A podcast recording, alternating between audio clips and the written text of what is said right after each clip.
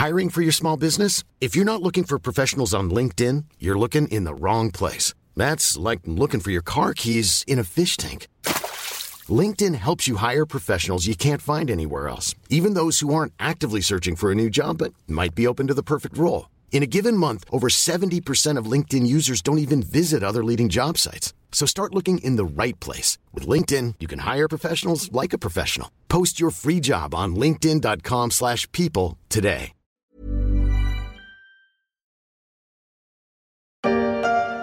Les métiers bar, discothèque, monde de la nuit. Lundi 16 novembre, ils sont plusieurs dizaines sur une place en plein centre de Perpignan. Au son du canon, certaines personnes tombent à terre, symboliquement. Et enfin, les métiers des professions libérales, les travailleurs indépendants. Pour qui sonne le glas ils sont artisans, commerçants, chefs d'entreprise et ne veulent pas mourir économiquement par la faute du Covid et du confinement. Dix jours plus tôt, les commerçants de Toulouse avaient manifesté en faisant un happening place du Capitole pour protester contre la fermeture de leur boutique. Parapluie noir en main, au son de la voix du ténor et ancien rugbyman toulousain Omar Hassan.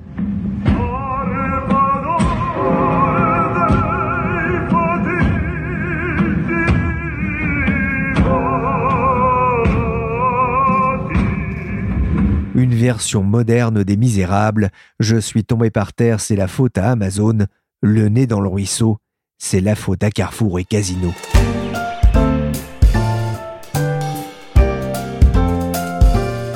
Je suis Pierrick Fay, vous écoutez La Story, le podcast d'actualité des échos, en mode PLS, en soutien aux petits commerçants engagés dans une lutte pour leur survie. S'est vraiment débattu et on n'a obtenu que 20% de notre chiffre d'affaires. Donc euh, là, il était évident que si je n'avais pas désobéi, nous déposions le, euh, nous liquidions la société en fin d'année. Une désobéissance sans risque sanitaire selon la gérante. Pas plus de trois personnes à la fois dans la librairie. Geste barrière surveillé. Elle a fait le buzz, cette libraire de Cannes qui fait de la résistance, pour reprendre le titre de ce reportage de CNews. Contrairement au premier confinement, elle a décidé d'ouvrir au risque de prendre des amendes. Un geste salué par certains écrivains comme Alexandre Jardin ou Didier Van Kovlart qui ont proposé de passer à la caisse et de l'aider à payer en cas d'amende. Nous n'acceptons pas que des flics débarquent pour faire fermer des librairies. À scène sur l'antenne d'Europe 1, Alexandre Jardin, aspirant candidat à la présidentielle en 2016. La libraire a aussi reçu le soutien du maire de Cannes, David Lisnard, qui lui a acheté un livre pourvu que ce ne soit pas celui d'Orwell. Ouvrir ou mourir, y a-t-il une autre alternative? Hier, dans la story, on s'est intéressé à la grande distribution en temps de pandémie, un secteur qui vit mal les critiques qui lui sont adressées concernant le sort des petits commerces dans la crise.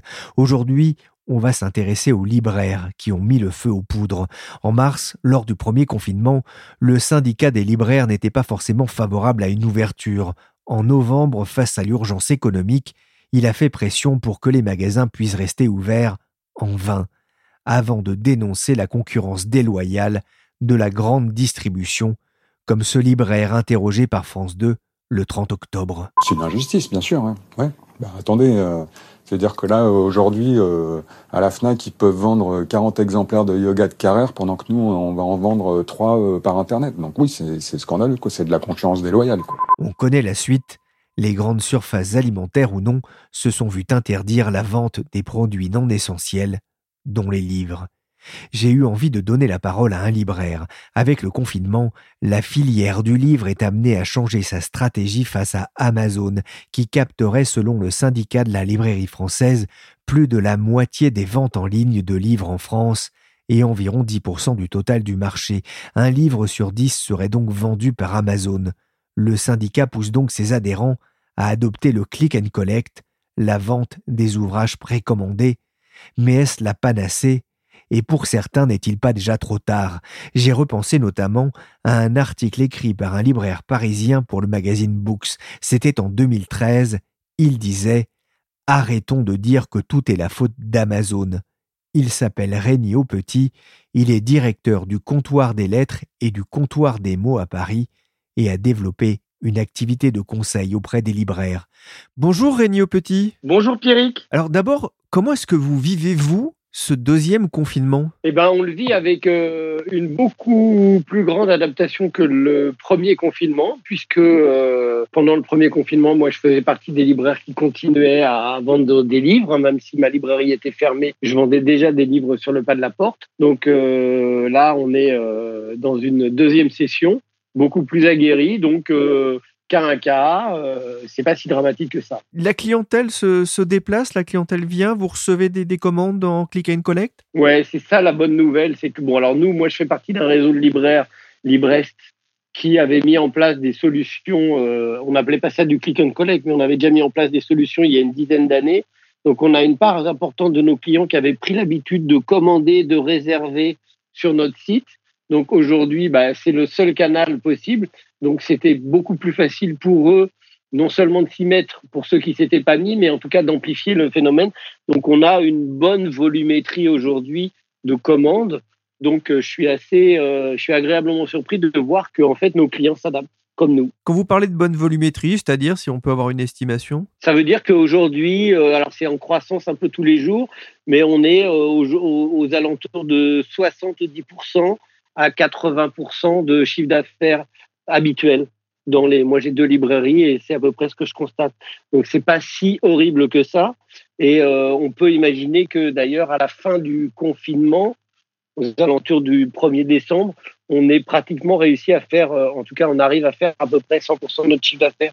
Donc, c'est plutôt euh, une bonne nouvelle que de voir que nos clients n'ont pas abandonné leur librairie de quartier. On ira tous en vous, vous étiez préparé, on va dire, alors pas forcément à une pandémie, mais il y a dix ans, hein, vous le disiez, vous aviez créé euh, Librest avec une, quinzaine, je crois, de librairies euh, du Grand Paris. Euh, vous étiez prêt, mais on, a l'impression quand même que beaucoup de libraires, comme beaucoup de commerçants de proximité d'ailleurs, semblent encore rétifs à Internet. Pourquoi? Bah parce que, alors, en tout cas, en ce qui concerne les libraires, ils le sont, mais on va dire que l'arrivée d'Amazon dès 1995 en France a fait que les libraires, on va dire euh, au moins, euh, même pour les plus tardifs, euh, il y a cinq ans, se sont bien rendus compte qu'on ne pouvait pas ne pas se mettre sur la ligne de départ de ce canal de vente.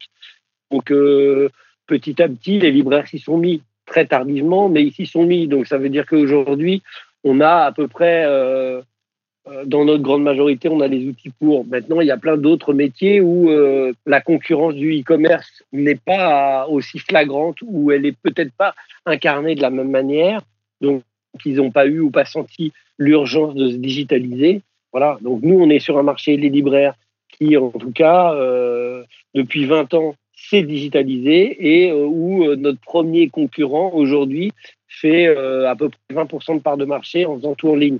Donc les libraires qui ne l'auraient pas vu au départ sont bien obligés de le voir aujourd'hui. Et ça, ça va être une, forte incitation à digitaliser? Bah, La forte incitation, c'est-à-dire que euh, si les libraires ne font rien, ça va devenir compliqué parce qu'il y a de grandes chances pour qu'on ait euh, d'autres épisodes euh, avec des restrictions. Ça sera peut-être pas du confinement ou ça sera peut-être pas exactement sous les mêmes, avec le même type de réglementation.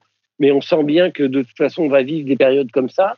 Et on sent aussi que le gouvernement et les collectivités euh, territoriales vont fortement nous aider ou aider en tout cas ceux qui n'avaient pas franchi le cap vers la digitalisation. Et ça coûte cher de digitaliser un, fonds de commerce? Ça dépend de la solution qu'on met en place. Évidemment, nous, on a mis en place une solution il y a 10 ans qui est une solution, on en est aujourd'hui à notre V4 avec euh, un site qui marche très très bien. Euh, c'est d'ailleurs pour qu'on arrive à faire du click on collect avec efficacité et que ceux qui s'y mettent aujourd'hui avec euh, une solution euh, vite fait, bien fait, se rendent compte que c'est extrêmement chronophage. Donc euh, il y a effectivement dans la digitalisation, il y a de tout. Il y a la solution hyper bricolée avec du scotch, voilà, et des crayons de papier. Et puis il y a des solutions qui sont avec des vrais logiciels. Donc il y a un peu tout. Ce qu'on appelle le click and collect pour certains libraires, ça consiste à recevoir des mails avec des demandes de, clients euh, qui leur euh, font une liste euh, pas forcément précises, des livres qui veulent. Et puis dans d'autres cas, c'est directement un panier avec des commandes et des articles bien identifiés. Il y a de tout. Et ça, c'est du travail. Ça, c'est du travail. Après, il y a une prise de conscience, en tout cas que nous, on a eu avec Librest euh, il y a dix ans, c'était que sur Internet, ça ne servait à rien d'y aller tout seul et que le plus malin, c'était d'y aller euh, uni. Donc l'union fait la force. Hein. C'est pas nous qui l'avons inventé, mais en tout cas, on l'a, on l'a reproduit. Et je crois qu'effectivement, c'est illusoire que de vouloir être un compétiteur aguerri sur Internet si on est tout seul. Donc c'est plus malin d'être avec un groupement, d'être avec un collectif. On mutualise les forces, les ressources, les coûts, les développements, etc. Donc je ne crois pas qu'il faille aller sur Internet tout seul. La crise sanitaire que nous traversons a renforcé la nécessité de rapprocher les producteurs et les consommateurs. C'est vrai dans le domaine alimentaire, évidemment, mais c'est vrai aussi au-delà, pour nos artisans locaux, pour nos commerçants que nous devons soutenir. Pour cette raison, nous avons décidé de rejoindre l'initiative lancée par la Chambre de commerce et d'industrie de Nantes-Saint-Nazaire d'une place de marché virtuelle et locale, que vous pourrez retrouver prochainement sur mavillemonshopping.fr. Il y a de plus en plus d'initiatives d'ailleurs pour créer des places de marché locales pour les commerces de proximité. C'est le cas par exemple de la région Île-de-France qui vient de lancer une plateforme pour trouver les libraires, des restaurateurs, des fleuristes, des magasins de jouets, de vêtements, des chocolateries. Alors à quelques semaines de Noël, le chocolat c'est important. Qu'est-ce que vous pensez de ces initiatives? Ah, Elles sont forcément bienvenues, mais en fait elles sont euh, d'une certaine manière euh, c'est juste de la com. C'est-à-dire qu'en fait, ce sont des portails qui renvoient sur des solutions qui sont déjà existantes. Donc tant mieux. Mais je veux dire, à nous en premier d'inventer des solutions et de faire en sorte qu'elles existent. Après qu'un certain nombre d'acteurs de la société euh, aient envie de nous le relayer, de nous inscrire dans des annuaires, etc., tant mieux. Mais c'est pas ça le nerf de la guerre. Et je le dis vraiment aux Parisiennes et aux Parisiens, n'achetez pas sur Amazon. Amazon, c'est la mort euh, de nos librairies et de notre vie de quartier. Euh, achetez chez votre libraire, vous pouvez commander et récupérer votre livre. C'est aussi euh, le deuxième message que je voulais passer. Et quand vous entendez la maire de Paris dire n'achetez pas chez Amazon, ça vous fait quoi? Eh ben, euh, c'est compliqué parce que moi, je fais partie de ceux qui, euh, depuis 20 ans, essayent d'alerter les citoyens sur les pratiques d'Amazon. En fait, c'est toujours compliqué d'appeler au boycott. Moi, ce que j'essaye de faire, c'est en fait d'expliquer, de dire clairement qu'est-ce qu'il y a derrière Amazon, derrière ses pratiques fiscales, sociales, législatives, etc. Et après, ce que je dis aux gens, c'est que vous avez souvent l'impression que votre bulletin de vote, il n'est pas pris en compte. Eh ben, euh, vous avez souvent plus de poids avec votre carte bleue qu'avec votre bulletin de vote. Donc, acheter, c'est voter. Acheter, c'est un acte militant.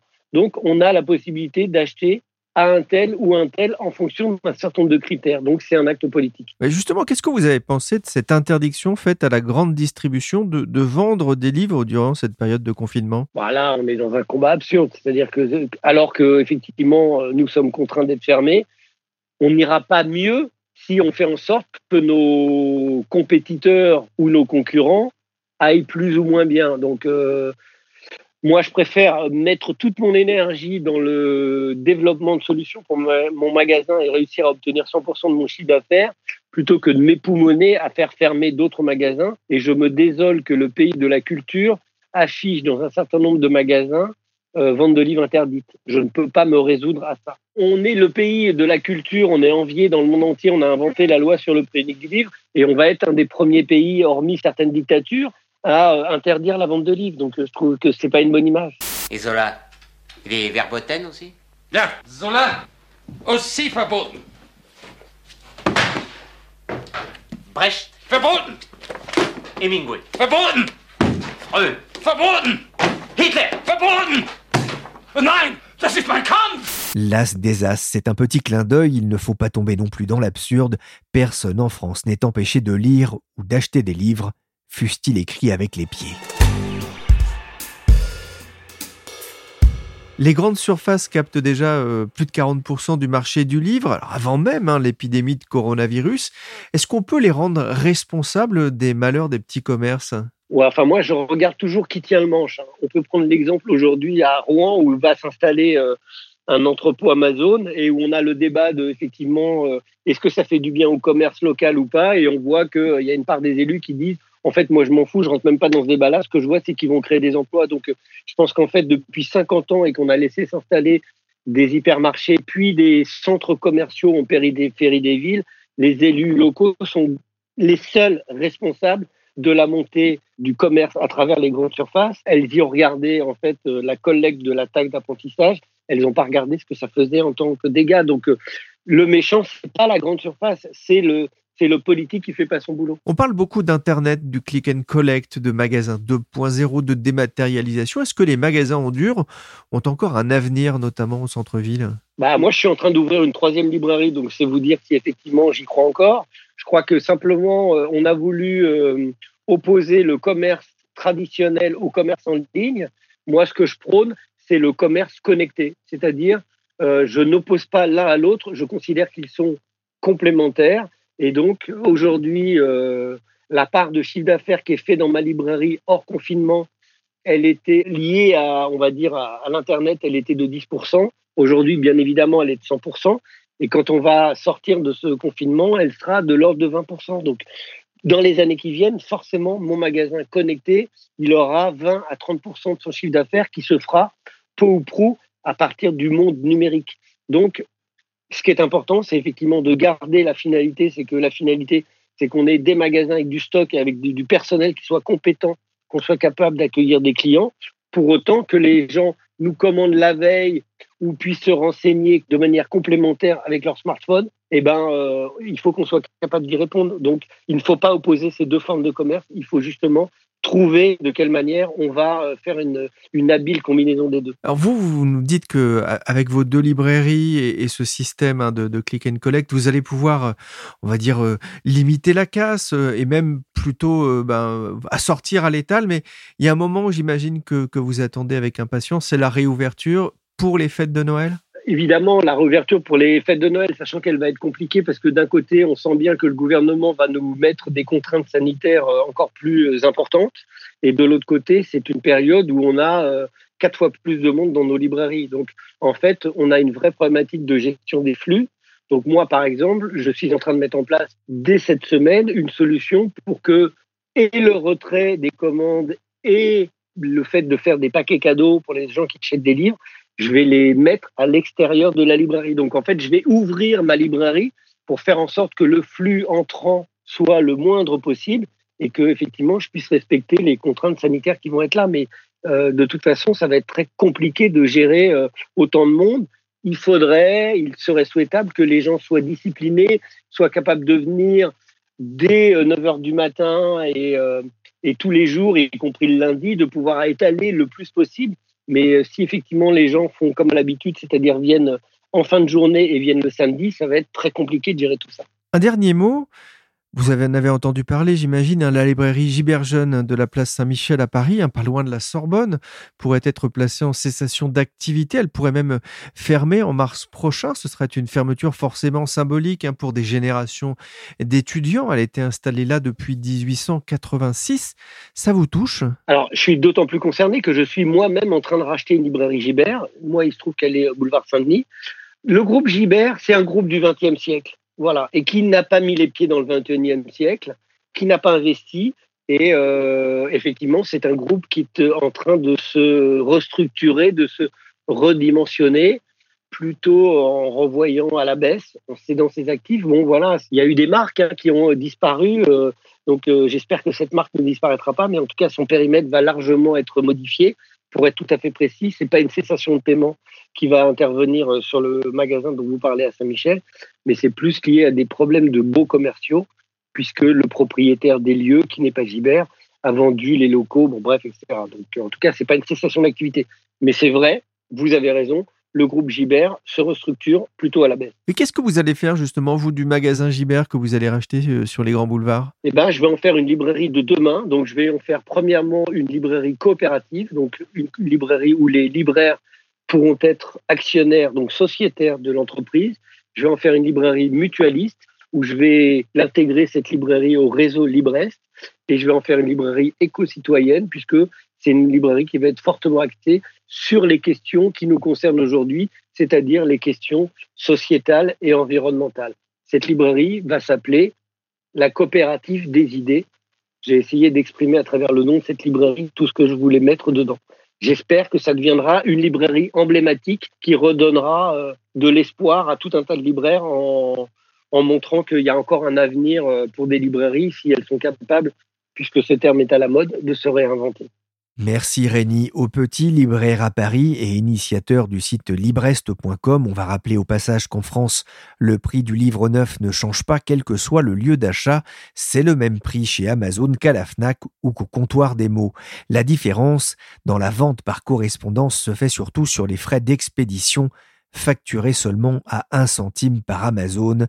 C'est ce qui a poussé le gouvernement a annoncé la prise en charge par le contribuable des frais postaux pour les livres expédiés par les libraires indépendants durant le confinement, car il ne faut pas oublier non plus les nombreux Français qui vivent à la campagne, loin de toute librairie.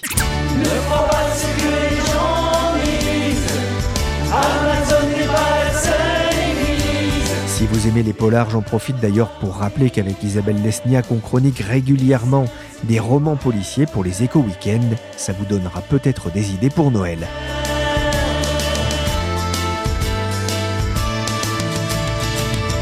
La story, le podcast d'actualité des échos, s'est terminé pour aujourd'hui.